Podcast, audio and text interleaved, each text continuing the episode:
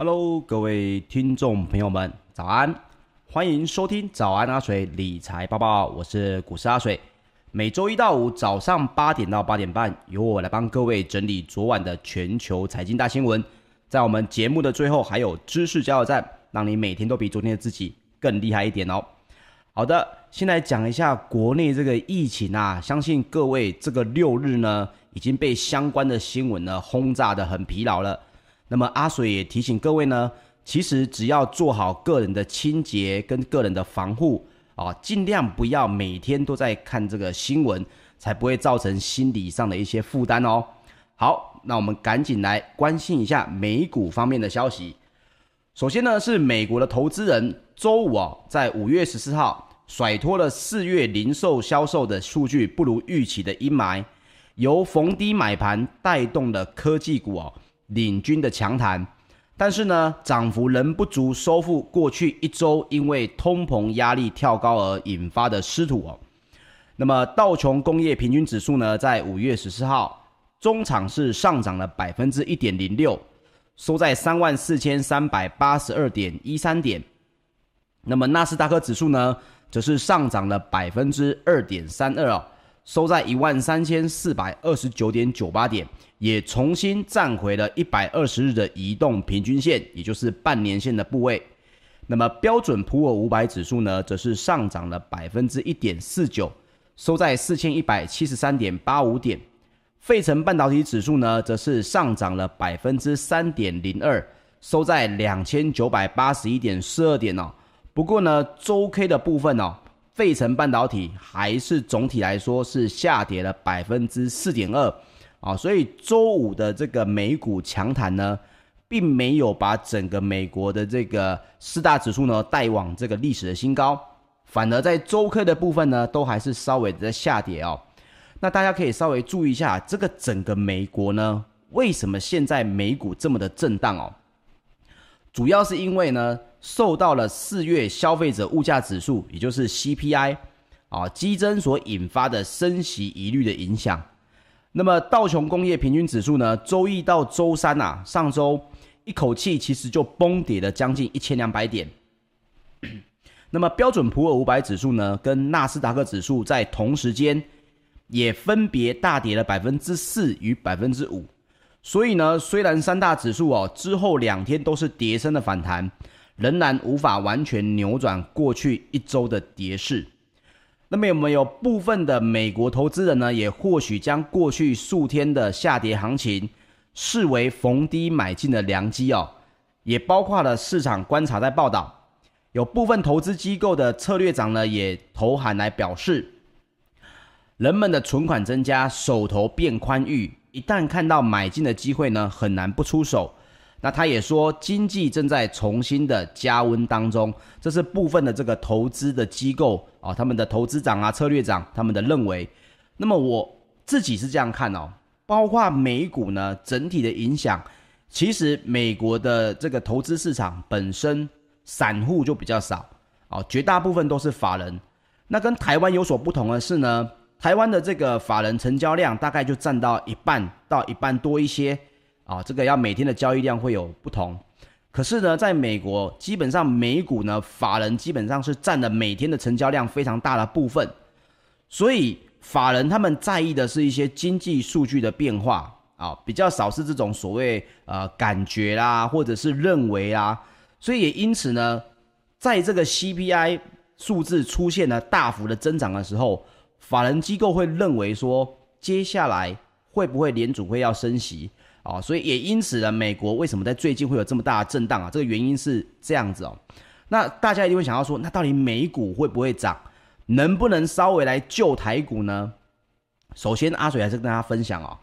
包括我自己在讲这个美股跟台股这么久以来的时间，我自己的看法都是属于美股呢，影响的是属于开盘跟一个整个市场的气氛，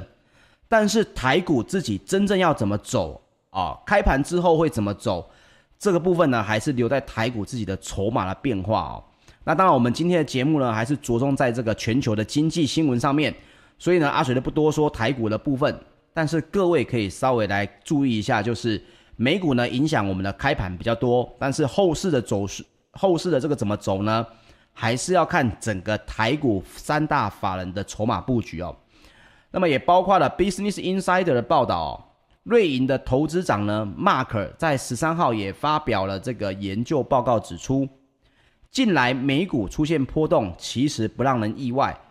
但是他也不认为这暗示牛市已经接近了终点。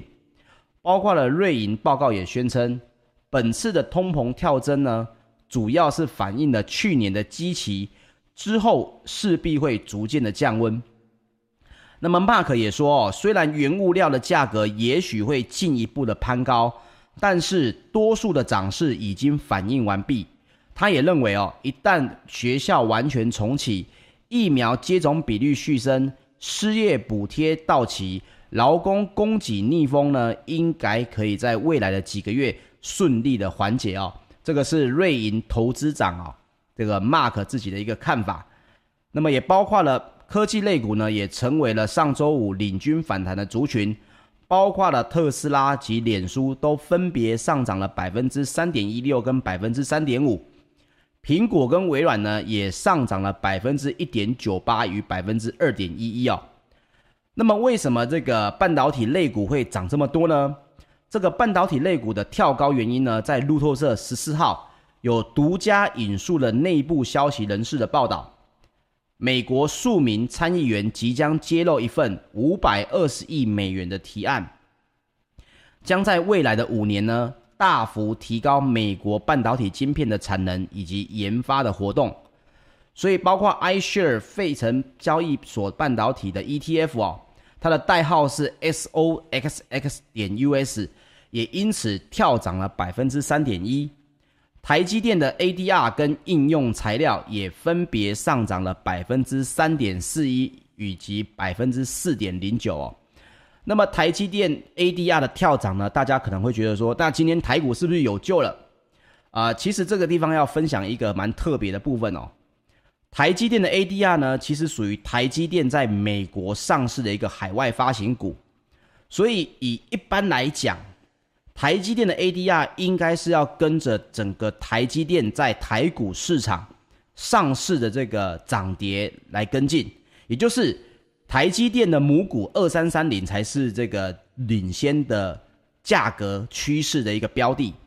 ，ADR 呢只是跟着它而已。那么这个在以前是这样子，可是现在非常的特别哦。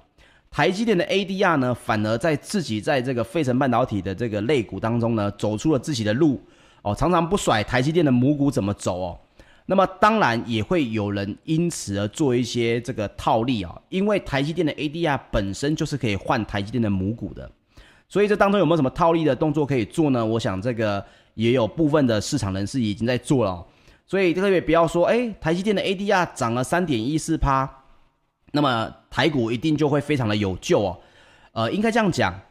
整个台股的涨跌呢，刚刚有提到跟大家报告过了，还是属于自己筹码的这个部分哦。不要因为看到 ADR 涨了呢，就觉得，哎，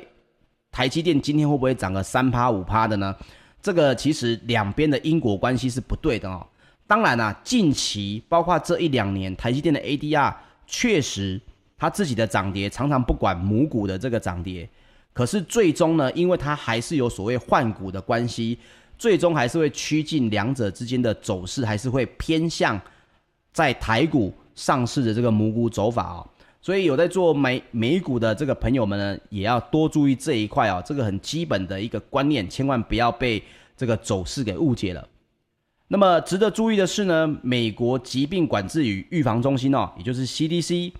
在十三号也宣布，只要完整完整的接种了疫苗的民众，参与室内外几乎所有的活动，无论是大型或小型，都不再需要戴口罩或与他人保持六英尺的社交距离哦。这个是美国 CDC 自己宣布的东西。当然，整个。市场当中对于这样子的说法还是有疑虑哦，因为他们认为是疫苗打完之后就不需要戴口罩跟保持距离，这是美国 CDC 的看法。那有些人会说，你不相信科学，你要相信什么呢？呃，我这样讲哦，并不是来讲相关防疫的这个新闻哦，所以各位不要去检举我。我们来讲美国的部分，其实是有部分的声音在认为说，如果你们根据过往的这个变种的资料来看，CDC 的这个决定并没有错。可是目前为止哦，所有的英国跟这个印度的疫情呢，并不是完全的消退了。所以，如果你今天是一个打完疫苗在美国的人，当然你跟着他这样做是没有什么问题，因为这是美国 CDC 自己说出来的。可是呢，会不会有部分的刚接种完疫苗，在疫苗还完全没有生效的这些人呢，他可能就因此。中招了，诶，这个是大家就要稍微注意的。那我相信、啊，以我们自己国人这个素质呢，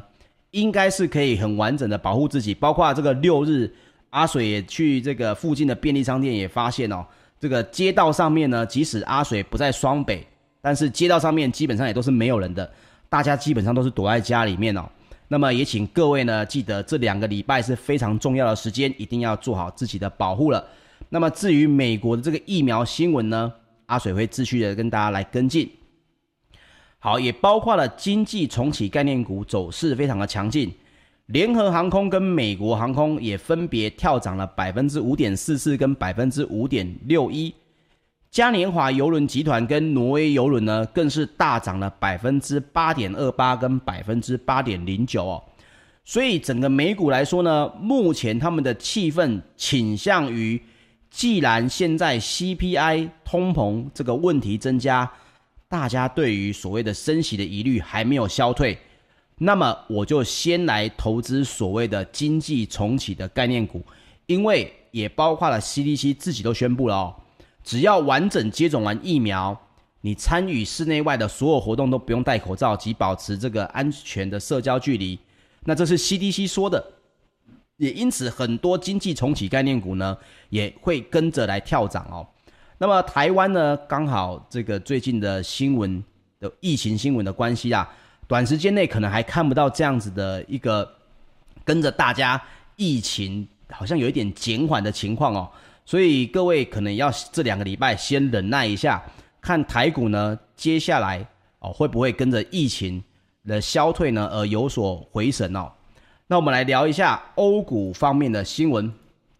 那么美国的联准会呢，FED 也重申不会立即的紧缩货币政策，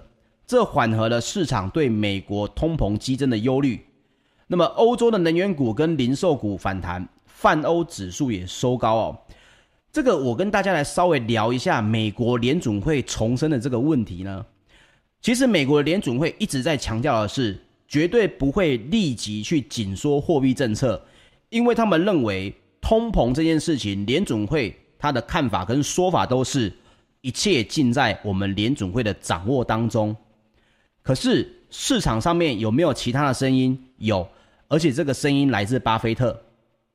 巴菲特在自己的股东会上面也曾经说了这句话，他说他们他也认为美国的这个政府呢。对于通膨的这件事情，他们的担忧以及准备呢，就他看来有点比较少了，小看了这个问题可能带来的后续情况哦。所以，包括现在有部分的投资人士也会认为说，诶，既然巴菲特这样说，那么他所说的绝对不会是这个无的放矢嘛。那这件事情，大家就会认为，到底通膨这件事。最终的演变会是什么？这也引发了很多人认为我要先观望，而不是现在进去减低哦。那么阿水我自己的看法是什么呢？我要这么说，以目前来看，现在这个时间点来看，通膨是没有失控的情况出现。可是各位要记得哦，包括呃，因为各位可能二三十年来，呃阿水自己也都没有遇过这种所谓的高通膨的时代。所以，对于通膨这件事呢，二三十年来大家的准备跟所谓的想象，其实都是比较少的。但是各位可以去看看最近的一些，包括新车发表啦，还有包括一些房地产，甚至是你看到一些民生必需品哦，渐渐渐渐的你会发现，诶，怎么这台车子的售价呢，比以往还要高？好像以前这个价格可以买到更好的、更多的选配。为什么现在好像车子新车上市呢，没有这样子的福利了？其实这就是通膨渐渐在影响我们的生活。目前为止，确实是还没有所谓失控的部分，但是我们不能等它失控了才来紧张。所以各位大概在脑中当脑海当中呢，可以有两个声音同时存在啊，这并不是坏事。联准会跟我们讲没有关系，但是别忘了，巴菲特同时也在示警这件事情哦。所以欧洲股市呢，也因为大家对于联准会的说法非常的信任呐，所以周五十四号泛欧的 STOXX 六百指数呢，也大涨了百分之一点一九。不过原物料价格的飞涨跟美国四月份的通膨年增率创下二零零八年以来的新高。那么外界也担心 FED 可能会提早的升息，也因此泛欧指数呢，在上周其实还是属于周 K 是收黑的部分哦。那么近期在上个礼拜，欧洲的三大指数也均走高超过百分之一，在英国的 FTSE 一百指数呢，上涨了百分之一点一五，德国的 DAX 指数上涨了百分之一点四三。法国的 CAC 指数呢，则是上涨了百分之一点五四哦。那这也是因为 FED 也再次的表示不会马上收回支撑市场的资金，也让投资人的情绪好转。好的，那包括英国的首相强生在周五也警告哦，未来几周可能要做出艰难的决定，因为呢，他也证实了英国会继续的推动第三阶段的解封计划。重新开放酒吧跟餐厅的室内用餐，并且允许前往少数较为安全的国家旅游。然而，印度的变种病毒株在英国快速的蔓延，威胁的第四阶段，也就是最后阶段的这个解封进程哦。那么，科学家也相信呢，印度变种病毒的传染力更强。过去一周以来，英格兰的确诊患者。增加了将近三倍，来到一千三百一十三起。那么，英国的卫生大臣呢，汉考克也表示，该国的信心日增，相信疫苗能够对抗印度的变种病毒。他说，实验室的资料显示，疫苗仍然有效，并且强调疫情的热区的民众是因为多数没有接种疫苗。那么，欧洲的央行呢，也就是 ECB。四月份的会议记录也显示，哦，央欧洲的央行决策者将在六月十号，哦，就是将近是一个月之后，会在会议上来决定是否继续来执行紧急购债的方案。那么，如果欧洲的央行呢，在六月十号决定不再继续这个紧急购债方案的话，那么欧洲的股市失去这个资金，就会跟这个所谓的啊、解封有没有搭上啊？因为我不去做紧急的购债方案，原因是因为解封已经渐渐的好转，就好像一个病人，他不需要维生的器材，他就可以自主的呼吸。但是，一开始出现的这个所谓的紧急购债方案是为了什么？是因为经济体已经受伤了，所以六月十号这个方案呢，是欧洲央行一个很重大的决定。如果到时候这个决定，哦，它的紧急购债方案呢，结束的太快太早，到时候疫情如果并没有控制的这么的好，解封也没有这么的好的话，那么整个欧洲的市场也有可能再一次的进行下修哦。所以各位可以稍微把六月十号这个日期前后呢，稍微来记一下，这到时候欧洲的市场势必也会有所震荡。好的，那我们来聊一下石油方面哦。纽约商业交易所六月的原油期货在五月十四号收盘上涨了一点五五美元，或者我们说上涨了百分之二点四，还蛮多的哦，来到每桶六十五点三七美元。那么主要也是受到了股市上涨跟美元下跌的激励，同时也预期呢，美国的页岩油的产量还是没有明显的恢复，所以也包括了欧洲的 ICE 期货交易所。近月的布兰特原油上涨了百分之二点五，来到每桶六十八点七一美元哦，又在往这个七十美元来靠近了。那么在上周呢，这个 NYMEX 的原油上涨了百分之零点七，布兰特原油呢则是上涨了百分之零点六。所以每一周其实石油的价格是在慢慢垫高的。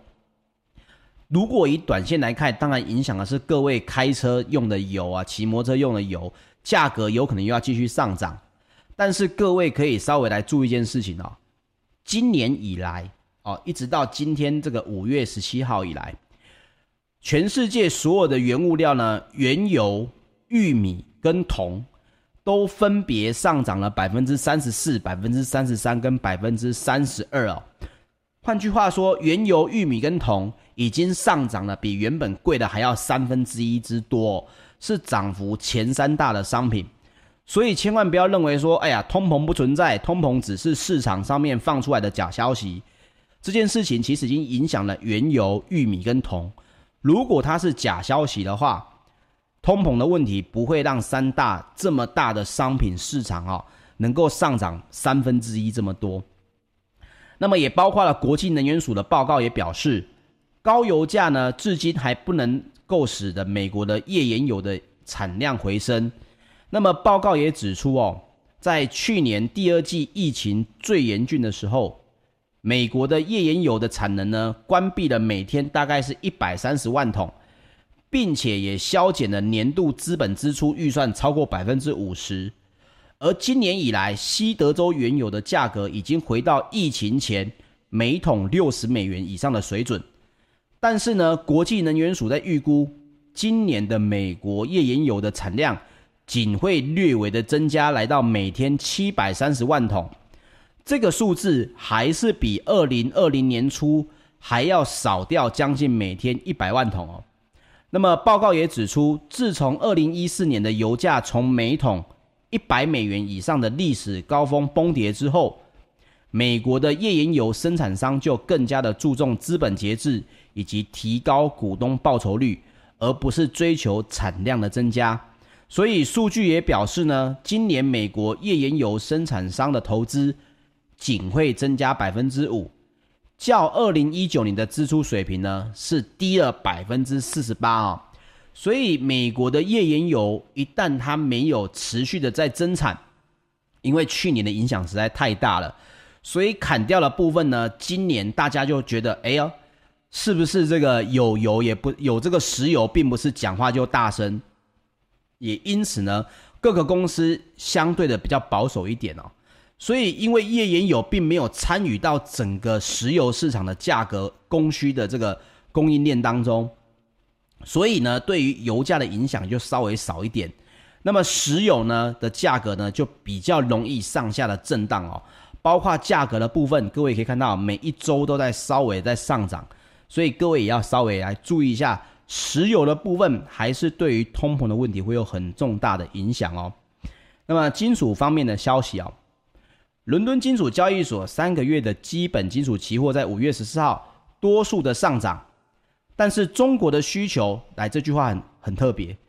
这个新闻写到，他说中国的需求跟通膨担忧以及铜库存的增加，则是令铜价下滑。我当时候在帮各位整理这个新闻的时候，我就开始在抓头发。我说中国的需求这个我可以理解，通膨担忧，你竟然说还让铜价下滑，这不是本身这个观念就有问题了吗？通膨的担忧会造成的是铜价的上涨哦，所以各位在看这个部分的这个新闻的时候，一定要记得，你的脑中对于整个概念一定要比所有的媒体都要来得强哦，才不会不小心接触到一些不太正确的消息。中国的需求这件事情当然是的，可是各位去看现在最新的一个新闻表示，中国的铁矿砂在昨天还是这个上礼拜五呢？也因为了部分的这个市场新闻的影响哦，消息的影响，也造成了这个整个铁矿砂呢曾经大跌，也包括了中国的钢铁重镇唐山，就因为宣布要调查当地业者操控市场的这个非法行为，所以呢，上周五新加坡跟中国的铁矿砂的期货本身是大跌的，也创下了史上最剧烈的跌幅哦。所以你说整个中国的需求难道就是影响整个价格的最重要走势吗？其实不是，主要还是属于供需跟通膨的影响。所以通膨的增加，你说短线上面造成啊铜价下滑，就是通膨担忧啊，中国需求啦，库存增加。我个人认为这有一点，每一次你都要找理由了哈。各位要关注的原物料是中长期的走势，而不是每一个短线的涨跌都要找出理由来哦。那么铜的期货呢，也下跌了百分之零点九，报价呢目前还是在每吨一万零两百四十五点五美元哦。好，那也包括了二零二零年全球前十大的铜矿商当中呢，产量增加最多的，其实在加拿大，而不是在这个智利。全球最大的铜生产的这个公司呢，叫做智利国家铜业公司哦。去年的铜产量也增加了百分之一点二，所以尽管受到疫情的冲击呢，但是呢，该公司的执行四个阶段的计划，也在确保员工安全的同时，尽量降低对生产的影响。所以铜价走到这里来，目前大概就只剩下了这个通膨，大家的疑虑，对于原物料的需求，接下来供给的量一旦继续的增加。包括了最大的加拿大，还有全球最大的这个智利国家铜业，他们的供给一旦增加之后，铜价在一万多块美元这一边震荡的机会就增加了哦。所以各位可以稍微来注意一下，包括全球的经济开始复苏，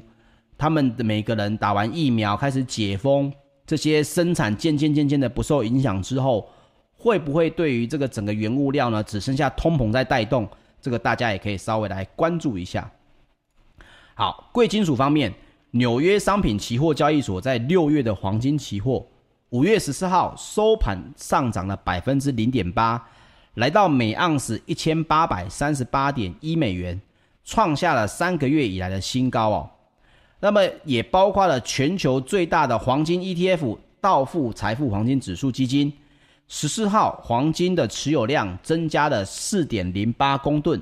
来到一千零二十八点三六公吨哦。那么也包括了前投行贝尔斯登的分析师哦，菲尔德的在投资的专栏当中呢，也表示哦，铜价的表现可以反映出金价的前景啊，因为铜价的上涨意味着通膨的上扬，而铜价在本周已经创下了历史的新高。那么，菲尔德也表示，虽然金价短线上面看起来还没能吸引足够多的多方进入市场，但只要铜价继续上涨呢，金价终究也会达到其相应的位置。啊，这个是部分的投行分析师的看法。好，我们再来讲一下这个最后农产品的部分。小麦跟黄豆期货呢，在五月十四号是上涨的。玉米呢，则是下跌，这也是因为机构上调了种植的面积预估的这个影响，所以农产品呢，在上个礼拜是涨跌互见的。OK，我们来说一下今天的知识加油站。知识加油站呢，讲的就是零和市场，或者我们称为零和赛局。什么叫零和市场呢？也就是说，在你交易的当下，已经形成了你赚多少。市场上面就有其他人会赔多少，或者你赔多少，市场上面就会有其他人赚多少钱。你们两者的获利与亏损相加为零，我们就称为这叫零和市场。在赛局理论当中也称为零和赛局。所以股票它是不是零和市场？股票不是哦。虽然有人会说不对啊。股票有人放空，他输的钱不就是做多的人赚的钱吗？但是各位记得，两者相加并不为零。同时，股票的买进并不代表一定有人是放空卖出，只要有例外，那么这个市场就不称为零和市场。所以，股票它是部分零和啊，有人放空，有人做多，两个人对做才叫零和。但是整体的股票市场并不是哦。期货市场是零和市场吗？它是。期货市场就是你看多的时候，市场上面势必有人看空，而把手上的期货部位卖给你，所以你获得了什么？别人是不是一定失去了些什么？如果是，这就是零和赛局。如果各位你参与的是零和赛局，不管是股票、创业、谈判、市场竞争，还是员工职场。阿水分享几个要点给各位哦。第一个是在零和市场当中，